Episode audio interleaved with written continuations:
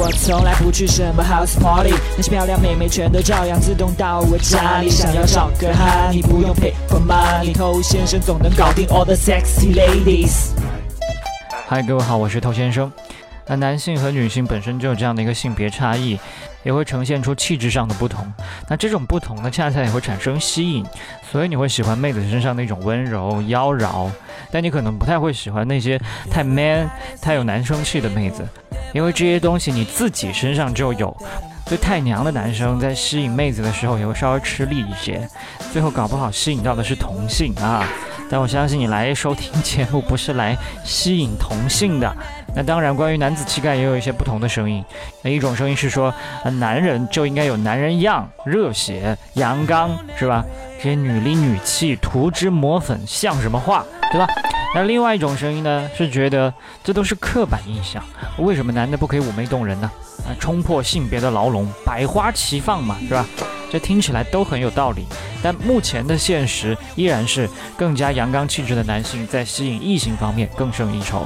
女性她的天生择偶偏好就是更倾向于选择阳刚气更多的男性。那你被叫娘炮，那肯定不舒服嘛。那问题在于现在还有很多的妹子，她们要声称自己是女汉子，所以越来越多的女性群体都比你爷们儿。那这个事情要怎么搞呢？所以要撩妹，还是尽量的让自己变得阳刚一些。你正在收听的是最走心、最走肾的撩妹节目《把妹宝典》，添加微信公众号 k u a i b a m e i，参加内部课，学习不可告人的撩妹套路。内部客服微信号 a r t t o u。OK，欢迎在节目之外去添加我们的微信公众号。想学习不可告人的内部课程，请去添加微信号。那冰冻三尺非一日之寒，很多兄弟的这个娘，他也不是一天两天的事情，可能从小到大，父母亲培养他的方式，他自己生活的环境，包括他接受到的一些兴趣爱好，最终把他塑造成了一个我们现代社会所定义的娘。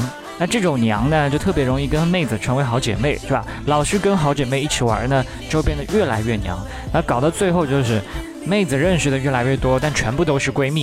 而更可怕的是，你在这种阴盛阳衰的环境下待得太久，你会变得越来越娘。近朱者赤，近墨者黑。所以你要有意识的去改变一下身边的这个环境。去接触更多的男性群体，甚至是猛男群体，比如说一些运动群、健身群，常常跟这些人打交道，你身上很多娘的一些气质行为就会慢慢的被扼杀掉。那同时，运动健身这些行为本身就是在外观上可以对你进行一个改变，让你看起来更加魁梧、更加雄壮。那这些特质都是让你远离娘炮的。其实呢，很多人他被说娘，也并不是因为他长了一张多么俊俏、精致的脸庞，而是因为他的瘦弱的小残体给不了人安全感。所以因为这个原因显得不够 man 的人，健身简直就是不二法门，是吧？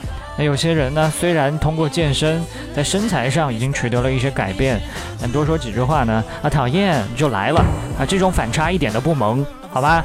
所以一定要注意说话的方式。尽量的去让声音低沉，像这样，是吧？那当然，这个也需要日常的练习，可以不断去突破自己最低的音域。